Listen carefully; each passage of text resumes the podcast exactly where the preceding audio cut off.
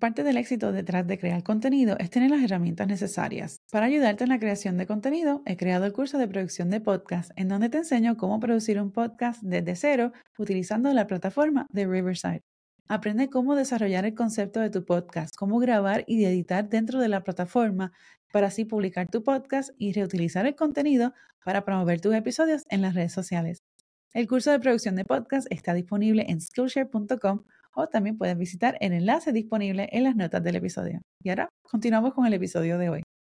Cuando emprendemos, hablamos constantemente en las redes sociales sobre nuestros productos, nuestros servicios, ah, compartimos tras cámaras o tras bastidores sobre eh, qué es lo que estamos haciendo, un poco de nuestro día a día y dentro de ese tras cámaras, de las cosas que no necesariamente siempre estamos compartiendo, eh, se encuentra aquello que nos ha propulsado a emprender, a seguir este sueño de crear un negocio, de crear un impacto en nuestra comunidad.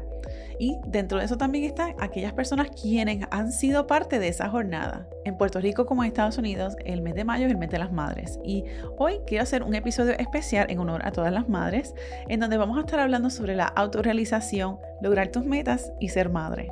En honor al Día de las Madres, hoy les traigo una invitada muy especial, que es mi mamá, quien ha sido una figura muy importante en mis años, no tan solo formativos, sino que aún como adulta es una persona que siempre ha estado presente apoyándome. Así que en esta entrevista les tengo una serie de preguntas personales para mi mamá, pero también tengo preguntas que algunos de ustedes me hicieron justo antes de hacer esa grabación para yo entonces preguntarle a ella. Así que estoy muy contenta de poder compartir esta entrevista con mi mamá, Milagros, así que espero que la disfruten. Hola, hola y bienvenidos a Focus on Bloom Podcast en español, producido por Focus on Bloom Studios, una agencia de producción de podcast y creación de contenido. Yo soy Yesenia, tu coach de video podcast y marketing digital. Uno de los aspectos claves para crear contenido de vídeo o un podcast exitoso es sentirse seguro detrás del micrófono o frente a la cámara. Y para lograrlo, necesitas herramientas y una estrategia que te permita conectar auténticamente con tu audiencia. Si eres podcaster, youtuber o sueñas con emprender en línea, este podcast es para ti. Aquí aprenderás tips sobre creación de contenido para vídeo, podcasting y marketing digital de forma fácil y sostenible para ayudarte a amplificar tu marca y el impacto de tu mensaje. Sube el volumen y vamos a comenzar. Bienvenido de vuelta a otro episodio de Focus on Bloom Podcast en español. Yo soy Yesenia, tu coach de video podcast y marketing digital. Y en este episodio tengo a una invitada sumamente especial y ella es mi madre. Y ella se llama Milagro Bocanegra. Bienvenido de vuelta a otro episodio de Focus on Podcast en español. Yo soy Yesenia, tu coach de video podcast y marketing digital. Y en este episodio tengo a una invitada sumamente especial y ella es mi madre y ella se llama Milagro Bocanegra y entonces la quiero, la quiero traer, la quise traer en el podcast porque quería hacer un episodio especial para la semana previa a las madres, a la celebración del Día de las Madres en Estados Unidos y en Puerto Rico, que es el, el primer, segundo fin de semana de, de mayo. Eh, sé que en otros países eh, se celebra en otra fecha, pero quería hacer, tomar este espacio para honrar y celebrar a mi madre, ya que es una persona que me ha inspirado muchísimo Saludos, y sobre todo que me ha apoyado en todos estas, estos embelecos, como decimos en Puerto Rico, todas estas ideas y cosas que quiero hacer y que me he querido, que he querido hacer a, a lo largo del tiempo. Pero sin más preámbulo, aquí tengo a mi madre, Milagro Bocanegra. Mami, hola, bienvenida al podcast. Saludos, ¿cómo están todos? Mami, gracias por, eh, gracias por aceptar estar en el podcast. Eh, te agradezco muchísimo todo el apoyo que tú me has dado con esto, pero con, con todo, eh, sobre todo, o sea, tanto cuando estaba en la, la en la escuela y, y, cuando yo te decía, mami, quiero hacer esto, quiero hacer lo otro, y tú siempre me apoyabas, siempre me decías, bueno, pues tú quieres hacer esto, pues busca información y, y toma tu decisión. Pero hoy quise traerte al podcast porque quiero poder compartir, digamos, reflexionar en, dentro de ese espacio de su jornada empresarial, que es, la audiencia mía. Considerando que vamos, estamos acercándonos a, la fecha de las madres, pues quería hablar sobre ciertas cosas. En particular, quería hablar sobre lo que es la autorrealización, lo que es priorizar, la importancia de priorizar la maternidad eh, y también, sobre todo, pues seguir tus pasiones. Y entonces, pues quiero que me digas que, para que la gente te conozca, eh, a qué tú te, eres retirada, pero a qué te dedicabas y, bueno, cuéntanos, cuéntanos un poco. Bueno, pues yo soy natural de Puerto Rico y estoy residiendo en Estados Unidos hace un tiempo durante mis años de escuela, eh, estudié en un colegio privado en, Puerto Rico. Luego de ahí pasé a la universidad. estuve cuatro años para hacer un bachillerato en, las artes de la educación. Me preparé en el área del magisterio como maestra de español como primera concentración. En, términos de Puerto Rico, pues los grados se asignan desde escuela elemental, intermedia y superior. Yo estuve 33 años trabajando en el sistema público de Puerto Rico eh, y di todos los grados desde séptimo hasta cuarto año, o sea, grado 12, lo que nosotros consideramos de séptimo a grado 12. Eh, mayormente estuve 23 años en la escuela superior y 10 años en la escuela intermedia. Esa fue mi, mi base y fue todo lo que yo hice prácticamente profesionalmente. Una de las cosas que yo tuve la oportunidad de ver fue cómo eh, verte en el salón de clase y ver cómo, los tú, cómo tú interactuabas con los estudiantes, pero también cómo ellos interactuaban contigo, el respeto que te tenían, la admiración que te tenían y cómo tú los tratabas como si, como amigos, como, pero a la misma vez había ese nivel de respeto de que esta es la maestra, esta es la Missy, este, pero aún así me encantaba ver cómo te admiraban y eran como que, ah, boca esto, boca lo otro, porque así te decían. Eh, y eso es una de las cosas que me llenaba mucho de orgullo porque es como que, ay, mi mamá es cool. Eh, y entonces recuerdo que hasta me iba de mi clase de escuela elemental para ir a tu salón de clase. O sea, yo cortaba clase para ir al salón de mi mamá. Así de estofona era yo. ok, eras maestra de escuela superior y eras maestra de escuela superior, estuviste en la Universidad, Universidad de Puerto Rico. Yo soy empresaria ahora, corro mi negocio, pero también una de las cosas que yo he hecho ha sido enseñar a nivel de educación, higher education, que sería acá en Estados Unidos, pues en la universidad, ¿no? Y una de las cosas para poder hacer eso, pues es que necesito pues tener una maestría, etcétera. Yo sé que tú habías querido hacer una maestría en, un momento histórico, eh, pero no lo hiciste y quería preguntarte un poquito sobre eso. Bueno, yo lo consideré, eh, una vez terminé eh, mis cuatro años de universidad, mucha gente pues inmediatamente continuó estudios, en mi caso pues no fue eh, de esa manera, estuve trabajando en, una dependencia del gobierno por aproximadamente dos meses, luego trabajé en una escuela privada, pero no me gustaba el sistema de organización que ellos tenían. Y otras cosas en términos de cómo se manejaba la situación en, los salones de clase y con diferentes situaciones con el estudiantado y el profesorado. Así que eh, de ahí salí entonces a trabajar ah, en la escuela pública, aunque soy producto de la escuela privada, no me arrepiento para nada y si volviera a nacer, mm, la experiencia en la escuela pública fue una cosa excepcional.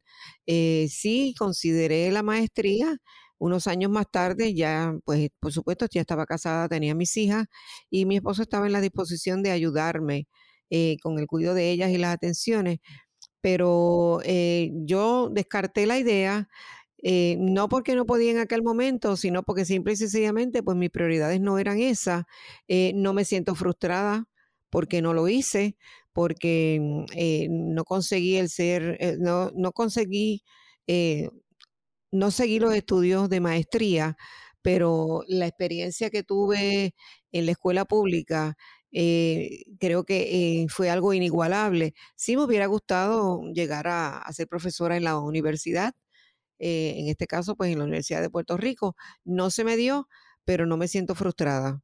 Todo lo contrario, la experiencia que tuve en esos 33 años no la cambio por nada absolutamente por nada. Sí recibí, como es de costumbre, todos los profesores tienen que estar al día en las nuevas tendencias, en las nuevas técnicas y todo, a todos esos talleres asistí. Pero simple y sencillamente, esos 33 años me hicieron sentir profesionalmente realizada. Me alegro de que hayas mencionado que te sentiste realizada aún, aún sin haber combinado, sin haber este, realizado tu maestría, eh, porque entonces esta otra experiencia en el sistema público, pues te dio una experiencia única y excepcional, que muchas veces pensamos que si no hacemos, eh, a veces nos atamos tanto al resultado de que esto es lo que quiero hacer, esto es lo que quiero hacer, esto es lo que quiero hacer, y si no lo logramos hacer, pues a veces nos podemos frustrar y, y quizás no, no estamos abiertos a ver qué otras cosas, qué resultados, qué oportunidades nuevas pueden surgir de, de esto nuevo, de digamos de lo que no pasó. Este, que en el caso tuyo pues fue maestría, pero tú mencionaste que ya estabas casada, estabas casada con papi, eh, nos tenías a mí y a mi hermana, o mi hermana a mí. Ok, profesionalmente entonces te sentías, te sentías realizada. Totalmente. Entonces, ¿cómo jugó, qué papel jugó el, el, rol de ser madre, de convertirte en madre en todo esto, en tú quizás hacer tu maestría, en, en tu rol eh, como para desarrollarte profesionalmente como maestra? ¿Dónde, qué, ¿Qué rol jugó eso? Bueno, pues como madre eh, y como maestra, pues eh, la educación fue una prioridad. Yo entiendo que el mejor legado que los padres le pueden dejar a los hijos es que ellos tengan sus estudios en lo que sea, en lo que ellos quieran, no lo que los padres querramos, es lo que ellos quieran, porque ellos son los que se van a desempeñar en eso. Así que en este caso, pues como madre eh, me preocupé siempre por los estudios de ella, siempre me preocupó el lugar donde estudiaban, que fueran los mejores recursos, que estuvieran muy buenos maestros y que ellas pues dieran el máximo eh, de sus capacidades.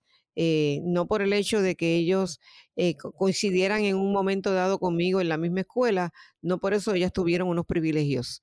Ellas eran consideradas como cualquier otra estudiante, yo nunca intervine para nada. Lo que ellas lograron, lo lograron por sí mismas. Así que como madre, eh, mi meta era que ellas tuvieran unos estudios una vez terminaran su escuela superior, que estudiaran lo que quisieran eh, y que pudieran y tuvieran la oportunidad de que si estudiaban algo, pudieran trabajar en algo, porque no hay peor cosa que uno estudie algo este, y después por X o Y razón no pueda eh, desarrollarse o desempeñarse en esa área que, que estudió con tanto anhelo.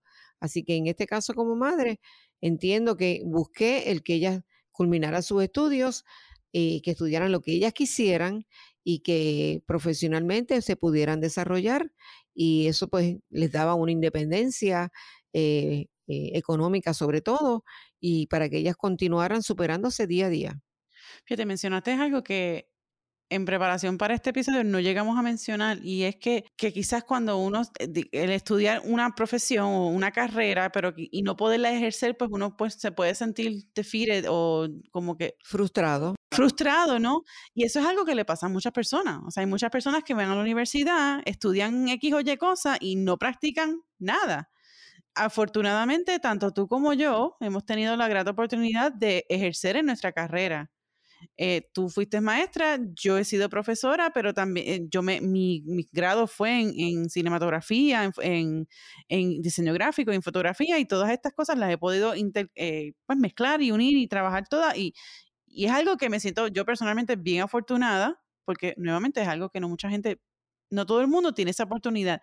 Ahora, hablando precisamente de eso, ¿qué tal para esa persona que hizo eso, que estudió algo y esa carrera no la ejerció. Eh, estás, y, quizás se pueda sentir frustrada porque quiere hacer algo nuevo y quizás ese algo nuevo esté en emprender y tratar algo nuevo, punto. ¿Qué tú podrías decir, digamos, sería yo un ejemplo, ¿no? ¿Qué tú podrías decir en cuanto a, a una persona que, que quizás quiera esa nueva oportunidad en su vida de seguir esa pasión, la que fuese, eh, en este caso mi audiencia son emprendedores, pues vamos a decir eso, que es una persona que quiere emprender. No, sabemos qué, pero que quiere emprender, tiene esa curiosidad que tú, pero, pero entonces estamos en un momento, quizás esté en un momento en su vida donde no está en sus 20 años a principio, acabando de salir de la, de, entrando apenas en la universidad o algo, quizás puede ser madre, quizás no, pero ¿qué tú, dirías, qué tú podrías recomendar?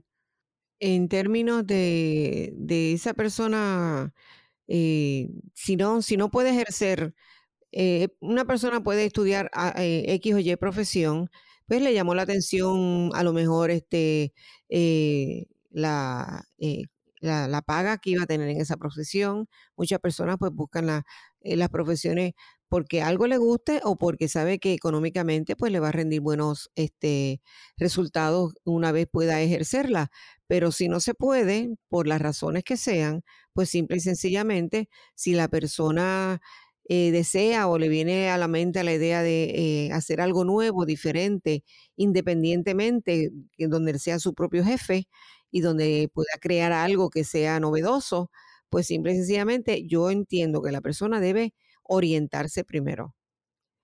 primero buscar hacer como, dice, como se dice, se enseña en los cursos de mercadeo de la escuela, hacer eh, una investigación en, las, en, la, en, en, la, en la comunidad, o sea, cuánta, cuán necesario es eso que yo quiero emprender, cuánta gente le llamará la atención, valdrá la pena hacerlo, qué necesito para hacerlo. Hay que orientarse, hay que hacer un estudio de mercadeo en algo en particular, luego de ahí buscar todas las orientaciones con las fuentes más fidedignas posibles, eh, ver si es uno posible visitar ese campo para uno ver exactamente, muchas veces uno dice, pues quiero estudiar tal cosa, y cuando voy a ver la realidad, pues mm, mm, eso no era lo que a mí me gustaba. Simple y sencillamente tiene que orientarse. No es empezar así, yo voy a hacer este negocio o voy a hacer emprender esto y después, no, hay que hacer un plan de acción. Me encanta, eso lo dijo mi mamá. Hay que hacer un plan de acción. Hay que orientarse primero, buscar las mejores fuentes y hacer un estudio sobre lo que yo quiero, para qué mercado me voy a dirigir, para qué tipo de persona sea lo que sea. Y de ahí, pues hacer un plan. Si es posible, uno consigue a alguien que, en esa área que uno quiere emprender, donde lo pueda orientar una persona que ya tenga la experiencia y que uno conozca y que sea una persona que quiera, tenga el deseo de orientar a, a ese otro y motivarlo, porque hay personas, lamentablemente, que a veces están en unas áreas, viene alguien nuevo, pues le cierran las puertas o simplemente le ponen un freno, porque no, no, porque las personas que vienen nuevas son nuevas ideas y esa, las nuevas ideas se deben ponderar y considerarlas si es posible.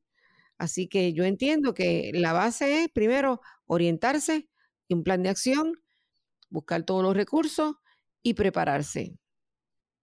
Y quiero añadir a eso que, por ejemplo, si eres una persona que estás, no, eh, estás trabajando en algo que no necesariamente sea tu pasión, pues entonces en ese proceso de, hacer la búsqueda o de orientarte, buscar información, ver qué es lo que la audiencia está buscando, lo que se necesita, eh, ver qué de lo que tú sabes ahora mismo, tus habilidades, tú puedes entonces, y el conocimiento que tú estés ganando en lo que estés haciendo ahora, cómo tú puedes sacar de ahí para incorporar, incorporar eso en lo nuevo. O sea, porque ahí es donde está el, desarrollo del nicho. O sea, tu nicho está en esa intersección entre tus habilidades, lo que la audiencia quiere y lo que, y, lo que tú quieres hacer, ¿no?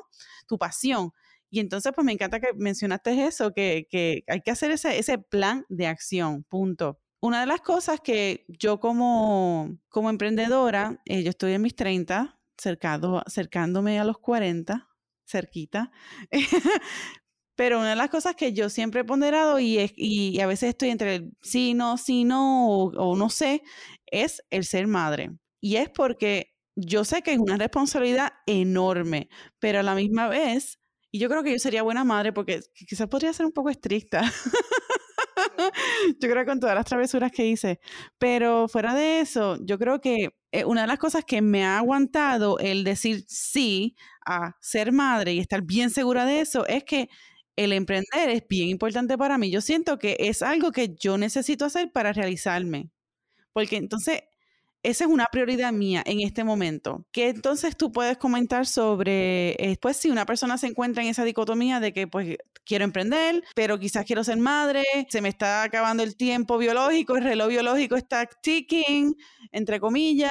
Bueno, en, eh, la sociedad establece unas pautas donde, ok, pues uno pues, este, se une a una pareja, eh, la idea es de que se eh, procreen y si ahí pues se van formando las diferentes generaciones, pero no todo el, una buena parte de la sociedad ya, es ya está acostumbrada y ese es el patrón a seguir, pero no necesariamente todos tienen la, la misma meta de tanto hombres como mujeres de ser padres o madres, porque hay unas prioridades.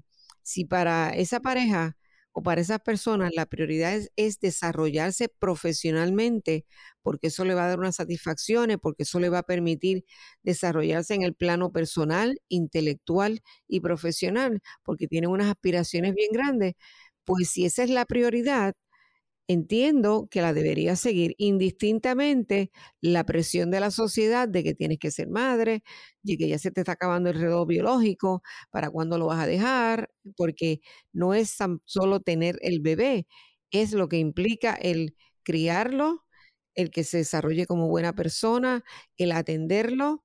Si viene con limitaciones, eso nos cambia el panorama, pero no podemos pensar negativamente. No vamos a pensar negativamente, pero sí yo conozco y en mi familia hay un ejemplo, eh, ella es una abogada eh, corporativa, ella está casi llegando a los 50, no se ha casado, no tiene hijos y, es eh, una, mujer, una mujer completamente exitosa en su campo. Y eso ella lo hizo y esa es una decisión que ella tomó y, y simple y sencillamente no hay arrepentimiento porque eso era lo que ella quería. O sea, venimos a hacer unas cosas en esta vida y hay unos que su finalidad es ser madres y padres, fantástico. Eso no se le puede quitar a nadie.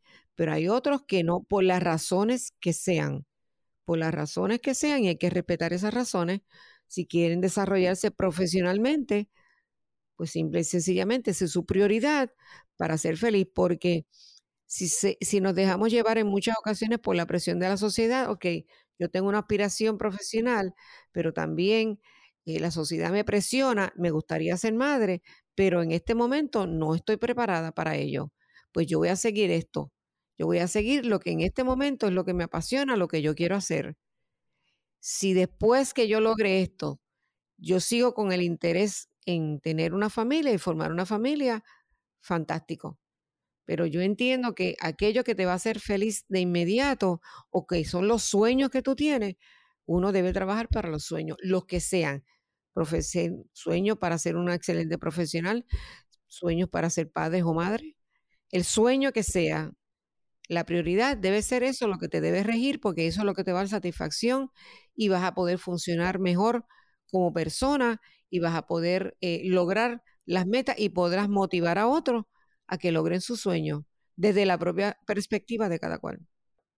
Una de las cosas que yo pienso y reflexiono en cuanto a, ser madre o no, yo no soy madre eh, y toda, al sol de hoy, de grabar este día, no quiero ser madre por el momento. Tengo dos perritos, esos son mis hijos. Y mi esposo y yo estamos en la misma página. Los dos nos sentimos de que quizás en el futuro, quizás pueda ser mm, el, el camino de nosotros sea por la ruta de adopción. Eh, no sabemos en realidad, pero sí estamos muy claros de que ambos queremos realizarnos profesionalmente y ambos nos motivamos mutuamente a que el otro pueda llegar a esa, meta. Pero digamos, eh, para, digamos que una persona pues conscientemente hizo una pausa en su carrera, vamos a poner esto, para ser madre.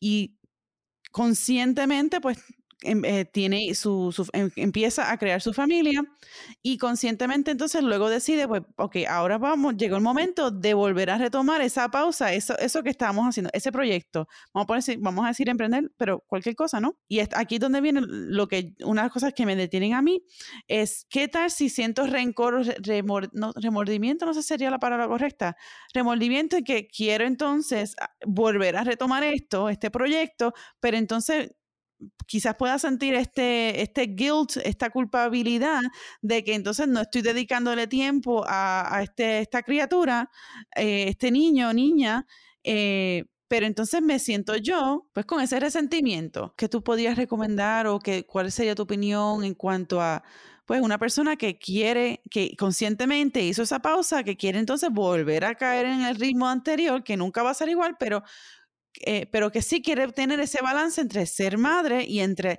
eh, realizarse profesionalmente. Otra, bueno, eso hay muchísimas personas que lo logran. Unos hacen la pausa, un tiempo a veces prolongado, y una vez ya cuando los hijos alcanzan cierta edad, pues entonces deciden retomar sus estudios y eso es tan válido como cualquier otra cosa. Hay algunos que las circunstancias eh, son propicias para lograr esto. Hay otras personas que las circunstancias no les son propicias, ya sea por cuestiones económicas, ya sea por cuestiones eh, de, los de los mismos hijos que tiene, que a lo mejor no tiene eh, el apoyo o la ayuda necesaria para entonces poder dedicarle ese tiempo a los estudios, porque los estudios superiores son bastante arduos y hay que dedicarle mucho tiempo. Y ahí es donde entonces vendría el resentimiento, estoy descuidando a mis hijos este, para alcanzar una meta y entonces a la misma vez diría, pues no pude alcanzar esta meta porque decidí tener hijos. Todo depende como uno, uno tiene que trabajar con uno mismo. Porque si la idea es, eh, si yo quiero hacer las dos cosas, fantástico. De que se puede, se puede. Todo está en cómo la persona se prepare y cómo trabaje la situación para que entonces volvemos otra vez al plan de acción yo tengo este plan, yo hice una pausa, pero ahora quiero ser madre. ¿Cómo yo voy a trabajar todo esto?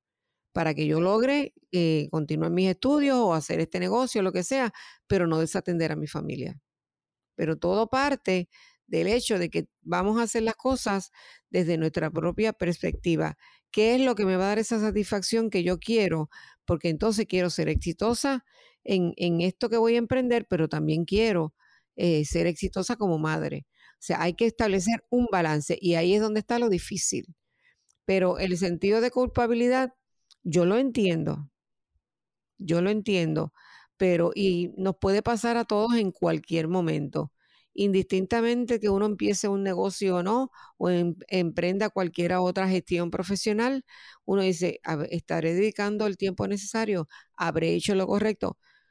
Nadie viene con un librito debajo del, del hombro para decirte esto es así. Las circunstancias en las que nos movemos, en las que crecemos y nos desarrollamos, nos van a ayudar a dirigir el camino para entonces yo lograr lo que yo quiero. Ay, mami, I love you. Me encanta que dijiste que eh, empieza con uno. Digo, esto sería la filosofía mía si yo fuese madre, en incorporar, en, educar, en hacer partícipe a mi familia de esto que estoy haciendo, porque entonces así se reconoce que esto no es una cosa egoísta, sino que es algo para todos, o sea, para el disfrute de la familia, pero que si también yo, yo me siento realizada, me siento contenta, saludable, feliz, eso se va entonces a replicar en la forma en que yo me presento y existo y estoy presente con mi familia, tanto pues los hijos, eh, pareja, amistades, etcétera, incluso pues en, en con tu negocio, con tu gente, con tu cliente, ¿no? Hablamos del self-care muchas veces y pensamos que es el, el, el spa y demás, pero el self-care se puede ver de muchísimas formas y, hay que empezar por uno mismo. Puede ser, se puede sentir, se puede escuchar un poco egoísta, pero es como uno dice, uno no puede amar a una persona si no se ama a uno mismo, si uno no se quiere, no se respeta a uno mismo, porque empieza con uno mismo. Hay veces que entonces esa jornada puede ser un poquito más cuesta arriba que, que lo que querramos, pero, pero empieza todo con uno. Tú mencionas que las ideas nuevas deben de explorarse. Y esto me lleva a que esta tarde, antes de grabar este episodio, yo, yo puse un Instagram story eh, comentando de que te iba a estar entrevistando hoy y le pregunté a la audiencia para ver si querían eh, compartir algún tipo de pregunta para yo hacerte a ti. Así que tengo unas preguntitas para ti. Y esto es, ¿cómo me ves como persona o individual y cómo crees que el podcasting me ha influenciado? Como persona, este, eh, siempre has sido bien emprendedora desde pequeña, porque siempre te proponías una meta y no descansabas hasta que la lograbas. Por lo tanto, eh, jamás pensé eh, que fueras a, estar en esto de las redes sociales de la manera que estás, pero como persona entiendo que te interesa mucho motivar a otros, que de la misma manera que tú has tenido unas oportunidades en unos momentos dados para seguir adelante y realizar tu sueño, tú tienes interés en que otros puedan lograr eso mismo que has logrado tú. O sea que cuando tengan un sueño, cuando tengan una finalidad, cuando tengan un proyecto, que no se amilanen, que no tengan miedo, que simple y sencillamente exploren todo lo que sea necesario, pero que le den paso a esa idea que tienen. O sea, tu interés en, motivar a otros para que logren sus sueños es algo bien eh, que yo he observado eh, bien arraigado en ti. Y yo creo que también que eh, habiendo comenzado un negocio originalmente de fotografía, y yo creo que también la, pandemia tuvo, jugó un rol en este cambio eh, de pues mi negocio a netamente de fotografía, a más marketing y ahora el podcasting, que era algo que yo jamás pensé que era lo que yo iba a estar haciendo luego de fotografía. Yo creo que también en adición a, al, sentirme más empoderada en utilizar la plataforma del podcasting para, pues, para compartir mi conocimiento, para motivar a otros, ayudar a otros. Yo creo que también el hecho de haberlo hecho, en, de haber ahora incorporar el podcast en español, me ha dado como hasta un poco más de, vamos a poner, no sé si energía o, o más, aún más motivación, porque hay algo tan especial en el haberlo hecho en español que siento que me estoy como que conectando aún más con mis propias raíces y creo que eso ha sido algo bien bonito y especial. Precisamente por esa razón empezaste un podcast en inglés, pero nunca descartaste la idea eh, de hacer uno en, español, que es tu lengua materna. Y al estarlo, entiendo yo que el haber iniciado esto en inglés te ha impactado de tal forma que has querido entonces llegar a los tuyos, a la gente que habla nuestro idioma, eh, porque por una u otra razón algunos pues no hablan inglés eh, y quiere, y tú quieres llegar a todos eh, de la misma manera que llegas hacia unos hablantes, llegar a los demás. Por lo tanto, esto te hace sentirse más cercana a las raíces tuyas, a tu gente, a, no tan solo a los de Puerto Rico, sino a todos aquellos que hablamos la lengua hispana. Y el hecho de que mm, este podcast se escuche en, unos lugares este, que a lo mejor tú pensaste que no llegaban, creo que es una de las cosas que más te ha impactado. A lo mejor no pensaste llegar tan lejos o que gente del otro lado del mundo te escuchara. Entiendo que eso ha sido una de las eh, cosas que más te ha impactado. No, definitivamente el podcasting eh, me fascina y yo creo que por eso me siento tan apasionada de poder compartirle el, lo que es eh, todo el, potencial que tiene este medio de poder crear un impacto en una comunidad y, obviamente un impacto positivo en, en, una comunidad y que ese impacto se siga multiplicando a medida que cada más personas pues se sientan empoderados en compartir su voz, su mensaje y en querer hacer un cambio, una diferencia. Excelente pregunta presentada por Ana Xavier. Así que, Ana, gracias. Quiero darte las gracias, mamá, por, por este estar en el podcast y por compartir esto, porque quería traer algo un poco diferente, una perspectiva un poco diferente de lo que normalmente uno, hablar, eh, uno puede escuchar durante esta temporada después de las madres, etcétera. Y quiero decirle que me quito el sombrero a todas las madres que son empresarias, porque correr un negocio no es fácil. Y estuve cuidando a mi sobrina este fin de semana y y ella tomó todo mi tiempo y me encantó, pero es, eh, yo no me imagino hacerlo, eh, no, no me imagino cómo sería una rutina, o sea, que me quito el sombrero a todas ustedes las madres, a ti mami, porque tú, aunque no tú corriste un negocio, tú eras profesional eh, y trabajabas y demás, me quito el sombrero a todas ustedes porque está fuerte, pero es bien admirable, este, porque es dar de ti para, para en, la espera de que esta persona que estés criando que eh, sea una persona de bien y una persona que aporte a la familia. Así que todas las madres aquí, a mi mamá en particular, pero a todas las y a mi hermana también, felicidades en su día y un día, un día a la vez, ¿no? Esto es un día a la vez. Lo único que es sin prisa, pero sin pausa definitivamente, porque eh, a veces la prisa nos conduce por el camino equivocado y tenemos que pausar para tomar energía, retomar eh, todas esas cosas y decir, ok, voy por el camino correcto, pues déjame seguir. Por eso que yo siempre uso mucho esa frase, sin prisa, pero sin pausa. Y a veces hay que hacer una pausa un poquito más larga, otra un poquito más corta, sin perder el ánimo, porque en esa pausa es como cuando decimos, el, ocio es necesario, porque el ocio nos permite desarrollar ideas, sacar ese tiempo para nosotros mismos, porque yo personalmente siempre he creído en tener mi espacio propio. O sea, es bien importante sacar tiempo para nosotros mismos, sea para leer, sea para meditar, sea para simplemente sentarse en un sillón al aire libre, para lo que sea, pero el tiempo, ese espacio es bien necesario porque eso es lo que nos va a dar la fuerza para entonces continuar adelante.